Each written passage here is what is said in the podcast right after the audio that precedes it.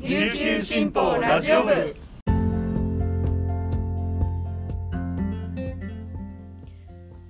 はいたい皆さんいかがお過ごしですか？今日も琉球新報ラジオ部をお聞きいただきありがとうございます。10月25日水曜日本日のパーソナリティはデジタル報道グループの大城典子が担当します。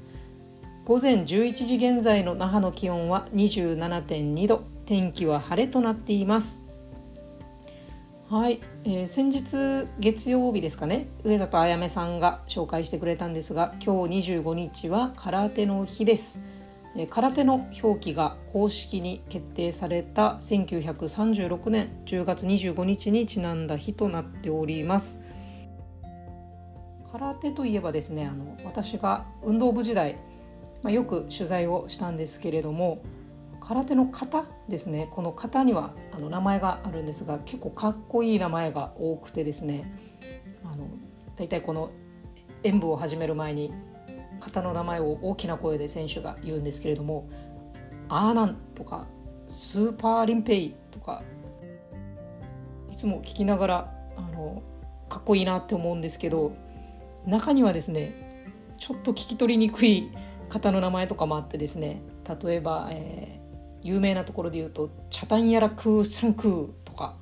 ですかね難しくてですねあの慣れてくると聞き取れるんですけど慣れない時最初のうちは「えー、今何て言ったんだろう?」みたいな感じでですね 後から確認しに行ったりとかっていうことをしてました。で空手のあの記事ってとっても書くのが難しくてですね個人的に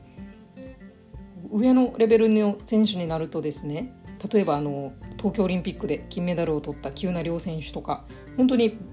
オーラとかも別格で見てても他の人とはあ全然違うなっていうのは分かるんですけどその動きのキレだったりとか空手着が擦れる音とか息遣いとか目力とかですね。もう全て違うなっていうのは分かるんですけどそれを言葉で表現するっていうのが本当に難しくてですね。凄さを伝えたいんだけど言葉が出ないっていうこうもどかしさをあの抱えることがとっても多かったです。ぜひあの運動記事とかでですね空手の記事が出てきた時にはあ記者さんはどういうふうに感じて表現してるんだろうなっていうのを注目して見てもらえると面白いかなと思いますそれではこの時間までに入ったニュースをお届けします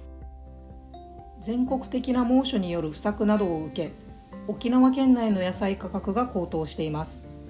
トマトの上昇幅が最も大きく23日時点で1キロあたりの卸売価格は前年同月比で2.1倍の1340円に値上がりしました。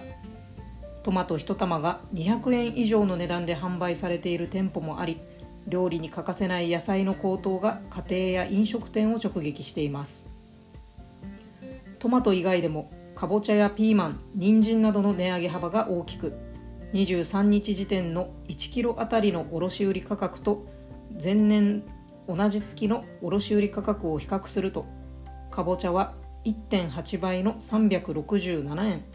ピーマンは1.7倍の847円人参は1.4倍の301円でした。沖縄共同製菓の担当者によると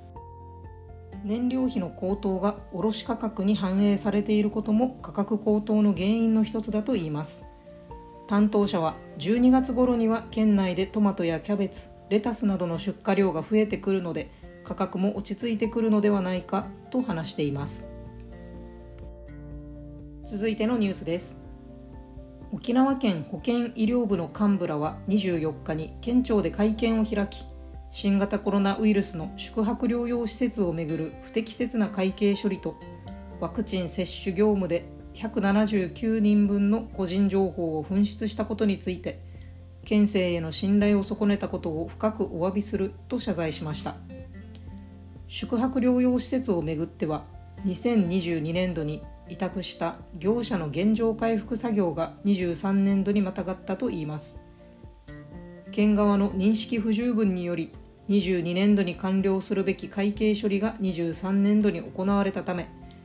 国からの新型コロナウイルス関連交付金1300万円が対象外となったといいます。他にも22年度から23年度に契約した宿泊療養施設計9カ所の契約にも法的な問題があり場合によっては交付金の対象外となる金額が増える恐れがあります。一方ワクチン接種業務で紛失した個人情報は22年9月から23年3月末に実施した PCR 検査業務で集約した179人分の氏名や住所電話番号などが記載されたファイル1冊です。10月3日に紛失が発覚した後該当者には電話などで謝罪したといいます。業務中に廃棄した可能性が高いため県は文書管理や再発防止を徹底するとしました。続いてのニュースです。沖縄科学技術大学院大学オイストは24日本島沿岸で新たなヒメイカ2種を発見したと発表しました。23日付で科学誌マリンバイオロジーに掲載されました。このヒメイカの新種は琉球ヒメイカと角ヒメイカで学名はそれぞれイデイオピウス・キジムナーと児玉呪術とし日本や沖縄の伝承にちなんで命名されました。調査で確認されたヒメイカは2種とも体長が最大12ミリ程度と小さく見つけづらいと言います。琉球ヒメイカは冬にしか姿を見せず体が赤いのが特徴で沖縄の森に住むとされる赤毛の精霊キジムナーから学名を取りました。一方のツノヒメイカはサンゴ礁に生息し丸い顔が森に住む精霊小玉を思わせ小さな腕で組み合う捕食行動が柔術を連想させたといいます。発見した研究者は種を命名しその特徴を明らかにすることで生物の多様性を浮き彫りにし私たちが知らないことがまだまだたくさんあることに気づかせてくれるとコメントしました。以上本日のピックアップニュースでした。今日紹介した記事の詳しい内容は琉球新報のニュースサイトにてお読みいただけますのでぜひアクセスしてみてください。今日も皆さんにとって素敵な一日となりますように今日も頑張っていきましょう。チューンチバティーチャビラ屋台。